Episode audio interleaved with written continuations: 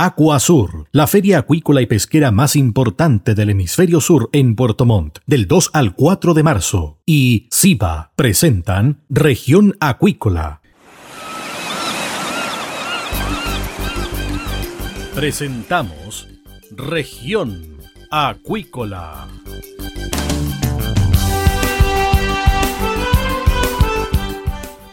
Escuche desde ahora todas las novedades de las principales actividades económicas de la región de los lagos y con las voces de sus protagonistas. Región Acuícola es un programa producido por Radio Sago de Puerto Montt, 96.5 FM y transmitido a través de la red informativa del sur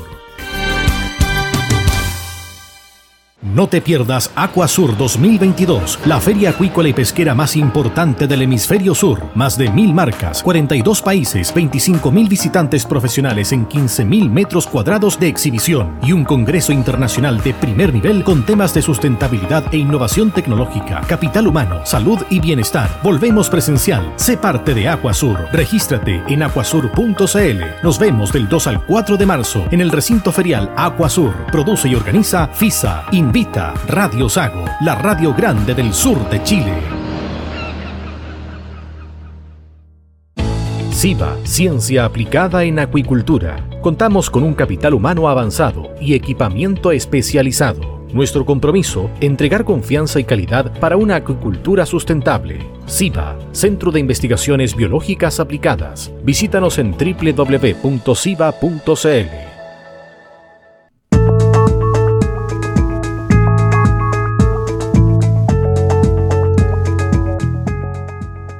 Bien, estamos de regreso acá en región acuícola y tenemos al invitado del día. Se trata del doctor en oceanografía Iván Ernesto Pérez Santo y que integra el centro IMAR de la Universidad de los Lagos acá en la región. Profesor, bienvenido a región acuícola. Bueno, gracias por esta oportunidad de hacerle difusión a este, a este nuevo hito de, en la observación marina de, nuestro océano y de nuestros fiordos y canales eh, a nivel de Chile. ¿no? Este es un proyecto que inició en el 2017, con este instrumento que hoy se usan en, a nivel global de tecnología de punta para medir tanto las condiciones atmosféricas como oceánicas, ¿ya? directamente ahí en el mar. ¿ya? Eh, en aquel momento se armó esta boya oceanográfica, que ese es el nombre que tiene, ¿no? Eh, teniendo en cuenta la, todo lo que exige hoy la ley de pesca y acuicultura en Chile de lo que debería estar, eh, de lo que debería estarse midiendo eh, en, un área o en un ecosistema como este, ¿no? Entonces, eh, en ese tiempo medíamos algunas variables atmosféricas, las principales, la temperatura, la salinidad, el oxígeno, el pH y la fluorescencia en, en el primer metro del agua. Y también había un equipo de medir corrientes marinas, ¿no? Pero, bueno, este proyecto siguió creciendo, ¿no? Sigue creciendo y el compromiso de la observación de la, del Centro IMAR de la Universidad de los Lagos y toda la red de investigadores a nivel nacional que apoya esta, esta iniciativa eh, ha, seguido creciendo. Entonces, la idea fue ahora, en este 2.0, con nuevos fondos del Estado y, esta vez gestionados por la universidad a través de proyectos regionales, se pudo ampliar entonces las mediciones atmosféricas.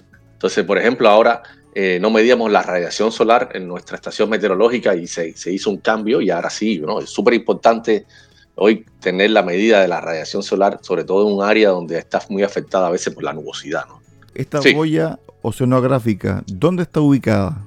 La boya, qué bueno que lo pregunta, está ubicada en el mismo centro del seno Reloncaví, ya, a una distancia aproximadamente de 20 kilómetros de Puerto Montt, y así como si uno lo ve en un mapa muy cerca de la isla Guardia. Eh, ¿Y por qué se hizo así? Bueno, Seno Roncaví es, el, es, el, área hoy de mucha actividad económica en todo su borde costero, ¿no? tanto, tanto como por la industria acuícola, la mitilicultura, y también muy cerca de la ciudad más grande de la Patagonia, ¿no? que es Puerto Montt. Entonces, eh, hace mucho tiempo no había un instrumento como este para la toma de decisiones o para también estudiar toda la variabilidad de procesos naturales y se decide entonces instalar esta huella en el mismo centro del seno para estudiar todos estos procesos, ¿no? tanto naturales como antrópicos. ¿no? Y así empiezan las mediciones y así empezamos nosotros a entender la dinámica de esta interacción, de este sistema estuarino, ¿no? que recibe mucha agua dulce del derretimiento, pero que también recibe agua oceánica, ¿no? Desde, el Océano Pacífico, ¿no? A pesar de que uno puede, podría pensar que está lejos del Océano Pacífico, pero sí, también llega agua oceánica y, es súper importante para nosotros entender esa, esa dinámica entre los aportes de agua dulce, eh, de derretimiento de las nieves a través de nuestros ríos principales, que aquí es el Pueblo, el Cochamoy el Petrohue, pero también la entrada de agua oceánica. Entonces eso ha permitido eh, hacer esto con, con, esta instalación de la boya en 2017. Pero no teníamos, eso le decía, no teníamos radiación solar. El otro instrumento nuevo que llega para la parte atmosférica es el de CO2 atmosférico, ¿no? que ese, digamos, yo creo que es uno de los instrumentos más novedosos, ¿no? porque hoy vamos a tener finalmente datos de CO2 atmosférico, ¿no? siendo este un gas de efecto invernadero súper importante, ¿no? Y que, sigue, y que sigue en incremento, ¿no? Entonces, el otro día me preguntaban, bueno, ¿y cómo hay gente que todavía no cree en cambio climático, ¿no? O hay gente que todavía no cree que, que nuestros gases de efecto invernadero están incrementándose. Y hoy podemos entregar ese dato, ¿no? Entonces, finalmente la ciencia, la respuesta a esa pregunta, la ciencia la hace con, con datos y con registros, ¿no? Y, y, así mismo, ¿no? Ahora estamos aquí con resultados que están llegando de 380, 390 partes por mil, cuando en el pasado, hace millones de años atrás, esos valores eran cuando más 280 ppm allá en la época, en los glaciares interglaciares, ¿no? En la época de la era de hielo, en esta película que muestra muy bien eso, ¿no? Entonces, eh, son datos duros, ¿no? Que hoy tenemos. Eh, el CO2 se altera muy fácil, ¿no? Por ejemplo, si hay emisiones volcánicas, que aquí es muy peculiar tener emisiones de, volcanes de, de, este gas, también lo vamos a poder detectar, ¿no? O los incendios forestales también, ¿no? Entonces, hay, hay variaciones de una escala menor en el CO2 de procesos como este que te mencioné que vamos a poder estar detectando, pero también de procesos de gran escala como es el cambio climático, ¿no? Lo que explica el profesor tiene que ver con sensores, ¿cierto? Que, por ejemplo, miden nutrientes, la clorofilia, el oxígeno, turbidez, salinidad, temperatura, pH, corrientes marinas y variables superficiales como el CO2, lo que acaba de detallar. Me quiero detener sobre la salinidad, porque usted acaba de decir de que el estuario, ¿cierto? El seno Reloncaví se nutre mucho de deshielos. También está el agua, ¿cierto? Que escurre por canales, por quebradas, etcétera, que también llega al seno del Reloncaví. Y también llegan corrientes marinas que también se involucran en este seno. ¿Cuál es el, equilibrio que hay en el seno Reloncaví con respecto a ese tema, profesor? Mira, todos los años tenemos una época donde llega más agua dulce y donde llega menos agua dulce. ¿no? Normalmente las precipitaciones eh, mayores ¿no? ocurren en, invierno, ¿no? otoño e invierno. ¿no? Y mucha de esa precipitación, lógicamente, va a parar a, nuestro fiordo por el escurrimiento y por los ríos, pero la mayoría queda en las montañas, ¿no? queda en la alta montaña y se convierte en nieve. ¿no? Y después, al inicio de la primavera, o, digamos que al final del invierno, ya, en cuanto comienza ya a incrementarse la radiación solar, empieza a derretirse esa nieve, ¿no? Nosotros, la señal que vemos en la salinidad del agua, ¿no? Finalmente todo esa agua dulce llega, ¿no? La salinidad del agua comienza a disminuir más en la primavera y el verano, ¿no? Y no tanto en el otoño y invierno por las precipitaciones, sino eh, en la influencia del derretimiento es súper importante en el balance de salinidades aquí en, bueno, y en general en la Patagonia, ¿no? Y es en la época esta de, primavera-verano o o al inicio de la primavera cuando empieza a derretirse esa nieve que se depositó durante el invierno, ¿no? Entonces ese balance lo tenemos bastante estudiado y ocurre todos los años. Sin embargo, hay años en que se retrasa o hay años muy secos, ¿no? Como este que acaba de terminar, el año 2021, ¿no? Eh, en nuestra historia de mediciones del año 2017, el año 2019 había sido uno de los más secos en los últimos 50 años ya, de mediciones de, precipitación o, de aportes de agua dulce en, Puerto Montt, ¿no? O en esta zona de la Patagonia, ¿no? Eh, y eso está ocurrió, ocurrió por un proceso aquí que ocurre en esta cuenca del Pacífico, ¿no? Pero ahora, en el año 2021, eh, estamos muy por debajo de eso, ¿no? Entonces, incluso los análisis que se han hecho en Chile a nivel de sequía, ¿no? Este año 2021 ha sido el más seco en casi 100 años, ¿no? Y bueno, ese registro y ese, ese impacto lo tenemos hoy seriamente nosotros igual eh, en esta área de la Patagonia y lo podemos documentar gracias a, esta, a esta medición que hace la, la boya oceanográfica. ¿no? Eh, y sí, claro, la salinidad es súper importante. ¿no? Ah, acabamos, de, acabamos de sacar un artículo recientemente de los primeros tres años, ¿no? en una investigación que no solo reúne lo que se hace, lo que registra la boya, sino todo lo que medimos debajo de la boya. ¿no? Debajo de esta boya, el seno reloncaví es un área muy profunda ya. Eh, estamos hablando de 250 metros de profundidad, otras áreas tienen 300 metros, otras áreas tienen 400 metros por allá cerca de Caleta Arena, ¿no? Bueno, es un área de origen glacial, ¿no? Eh, entonces, toda esa que para nosotros decimos columna de agua, ¿no? O cuerpo de agua que está debajo de la boya, también lo hemos estudiado, la parte física, química y biológica, y, el, y el tema de la llegada de esta agua dulce a finales de invierno eh, genera dos capas en, esta área y estas dos capas, en estas dos capas se estructura la biología, ¿no? Entonces, la llegada del agua dulce activa la producción biológica eh, de la cual dependen después toda esta cadena alimentaria, ¿no? que crecen los organismos del zooplancton, después crecen los peces, y es lo que hace que esta sea un área también muy productiva en toda la Patagonia Norte. ¿no? Entonces, el monitoreo del agua dulce y el monitoreo de la salinidad hoy es súper importante para entender los ciclos naturales, pero también para entender los ciclos de esto con el cambio climático, ¿no? sobre todo en los pronósticos que hay de esta sequía que se va a extender ¿no? por mucho tiempo. ¿no? Con respecto a los años secos y también al sistema, ¿cierto?, que está debajo del seno del Rolón Caví.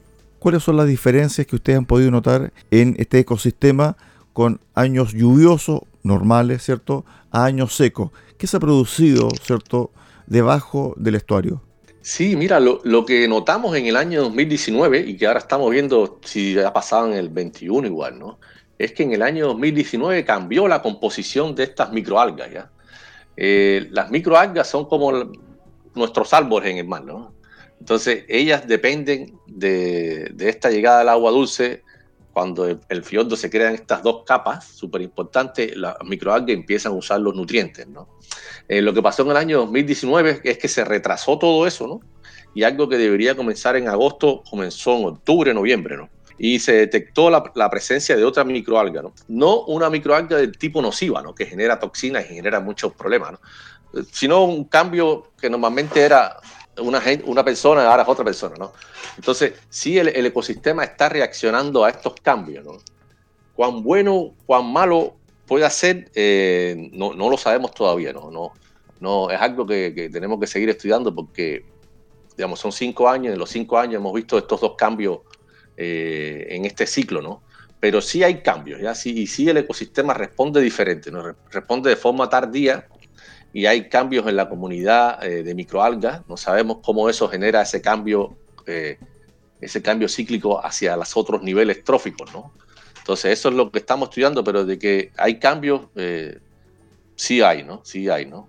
Y sobre todo esto, ¿no? Que se retrasa la producción primaria y, y sigue funcionando el invierno completo y sigue funcionando parte de la primavera como si fuera un invierno, ¿no? Y lógicamente, a veces los organismos reaccionan de forma rápida, pero no, y uno podría haber alguna mortalidad o podría haber algo grave, pero eso no se vio, ¿no? Por suerte, ¿no? Lo que sí podría estar pasando es eh, adaptaciones fisiológicas, ¿no? Hay un organismo que está esperando que llegue el agua cálida y, no llega y se demora, ahí puede ser que en su desarrollo empiece a tener alguna afectación, ¿no? Pero si después al otro año la condición se, se, restablece, quizás no, ¿no? Pero entonces puede ser que los cambios estén ocurriendo a escalas mucho más pequeñas y que necesitan estudios mucho más precisos, ¿no? Pero de que pasan cosas, pasan, ¿no? Y, ahí tenemos que concentrarnos ahora a la ciencia, ¿no? En entender esos cambios, ¿no? Estamos con el doctor Iván Pérez Santos, ¿cierto? De la Universidad de los Lagos, conversando sobre el seno del reloncaví y esta boya oceanográfica que mide distintos tipos eh, de elementos en el ambiente. Cuando hay mayor luminosidad, lo más probable es que ocurran FAN, es decir, la floración de algas nocivas. Esta pregunta también se lo he hecho a otros investigadores. Pero alguien tiene que ganar también con esto. Porque al florecer las algas nocivas, ¿qué ocurre con, por ejemplo, los cultivos de algas? ¿También crecen? ¿Disminuyen? ¿Qué pasa con ese cultivo de algas que es comercial? ¿Ellos se benefician con este cambio a raíz de la alta luminosidad? Sí, sí, lo que es, lo que es perjudicial para una especie es, beneficiosa para otra, ¿no? Lógicamente la, la mayor luz o la mayor incidencia de luz y también hasta depende del rango de luz, ¿no? Porque cuando es mucha luz hay procesos que se inhiben, ¿no? Pero sí, cuando hay mucha luz igual beneficia el crecimiento de algas, lógicamente, ¿no? O de macroalgas, ¿no? No de microalgas, ¿no? Porque el fan lo generan, la, o los florecimientos de algas nocivas lo generan las microalgas, no las macroalgas que son las más grandes, ¿no? Y claro, y todavía hay mucho abierto ahí, no hay nada cerrado con respecto a cuál, a cuál es el mecanismo que finalmente está generando eh, más eventos fan o que la frecuencia de los eventos fan cada vez sean mayores, ¿no? Eh, pero sí, lógicamente, que el incremento de la luz ya está bien documentado que es uno de ellos, ¿no? El otro es la cantidad de nutrientes que tenemos en el ambiente, ¿no?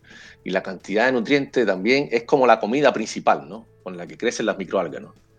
Y esto nos conecta con, esto, con estos nuevos sensores que instalamos ya. Ahora, antes medíamos la cantidad de nutrientes en el agua una vez al mes.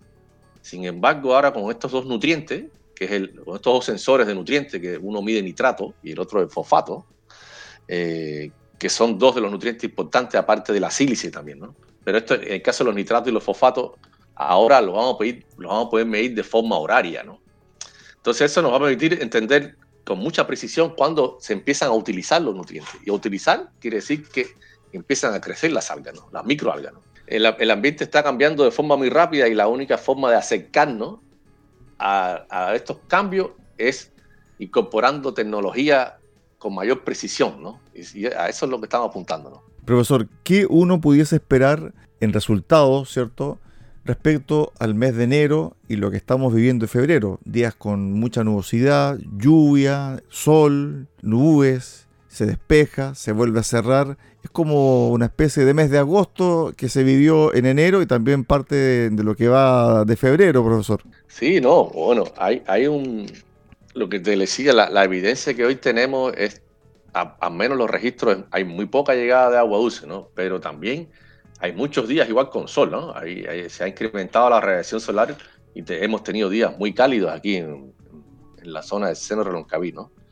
Lo que sabemos que favorece el crecimiento de las microalgas por esos dos lugares, ¿no? Tanto por el incremento de la temperatura como el de la radiación solar, ¿no? Así que bueno, hay que estar atento, ¿no? Ya, no sé, en el caso de la industria está atento hace, hace tiempo, pero más allá de eso, ¿no? Que es, que es lo que estamos viendo nosotros desde el punto de vista como el ecosistema, es cómo el ecosistema puede estar respondiendo a eso, ¿no? Y en el ecosistema hay, hay mucho más organismos que, lo, que hoy hace la industria, ¿no? Que son alrededor de dos o tres especies en las que se preocupan, ¿no? el, ecosistema se afecta mucho más por, por la floración de algas nocivas que más el, los cultivos, ¿no? Claramente cultivos generan un daño económico, ¿no? Y que uno lo ve, ¿no? Directo, ¿no? Pero nuestros ecosistemas, donde se desarrollan los cultivos, eh, está cada día recibiendo más golpes, ¿no? Y cómo está reaccionando es lo que hoy también estamos estudiando, ¿no? Que es allí donde se desarrolla toda la vida, ¿no? ¿Qué pasa con los vientos? ¿Ustedes tienen medición de vientos también o no? Sí, sí, también tenemos mediciones de vientos. Hay una estación meteorológica de, tipo sónica, así que, que, registra muy bien, con bastante precisión los vientos, ¿no?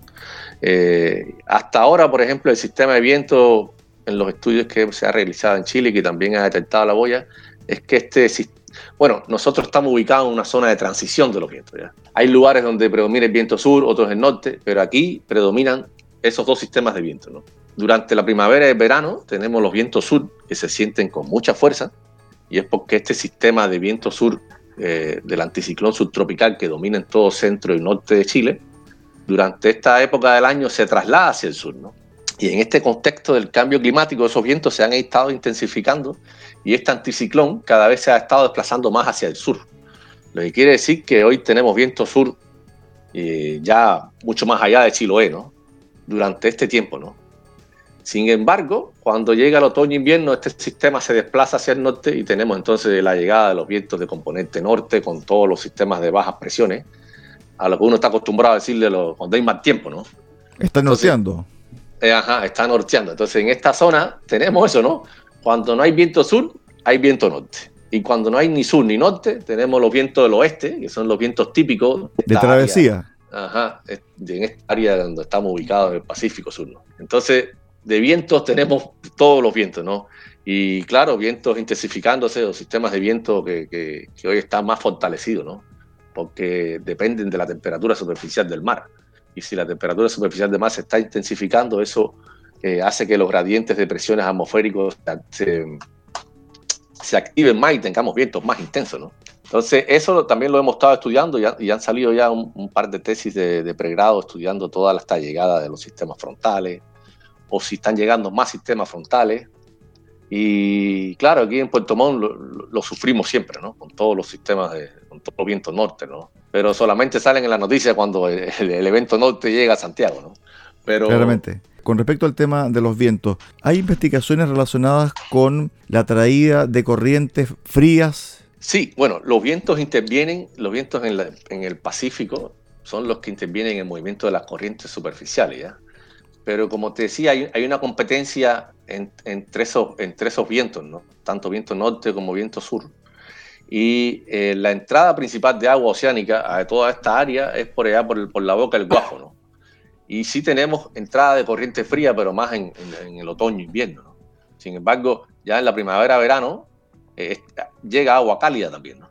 Entonces hay esta, competencia entre el agua cálida y el agua fría eh, constantemente durante todo el año. ¿no? Por último, ¿cómo esta información que ustedes manejan, que recolectan, que les sirve para presentar tesis, para suministrar también eh, sus textos de elaboración de estudio, puede llegar y tiene que llegar, ¿cierto?, a el mundo de la pesca artesanal, al hombre de mar común y corriente. una, una misión de la ciencia hoy es tratar de difundir todo en un lenguaje simple, ¿no? Entonces, eh, es lo que estamos viendo, digamos, cómo hablamos de los vientos, para que entienda la pesca artesanal, de que se intensifican los vientos, cuán perjudicial puede ser para un pesca o un determinado, o, finalmente los vientos no tienen mucho que ver con, una pesquería determinada, ¿no? sino otra variable, ¿no? como la salinidad, como el oxígeno o como el pH. ¿no? Perfecto. Estuvimos eh, con el doctor Iván Pérez Santo del Observatorio Marítimo Reloncaví del Centro IMAR de la Universidad de los Lagos conversando sobre esta boya que permite recolectar una serie de datos y que después eh, sirve para implementar investigaciones y después, tal como él lo menciona al final de su intervención, entregar esta información también a todos los actores involucrados en el área marítima de nuestra región. Gracias, profesor. Que tenga una excelente jornada. Sí, gracias a usted, gracias a usted. Chao, chao.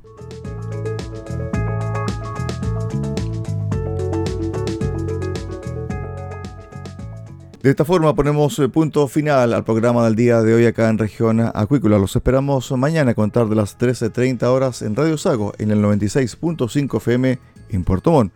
Muy buenas tardes.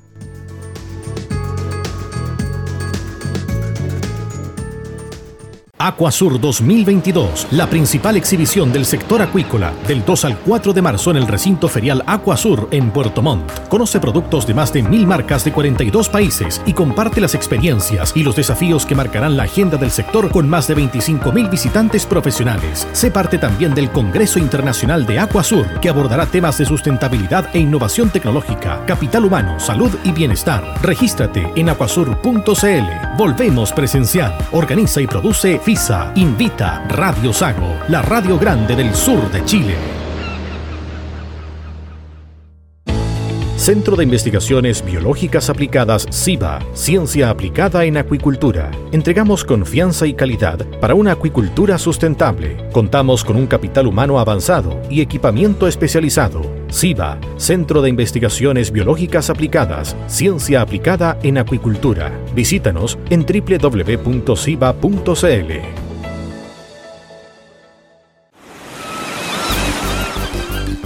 Hemos presentado Región Acuícola. El acontecer de las actividades económicas que dan vida a la región de los lagos y las voces de sus protagonistas en el más completo resumen noticioso.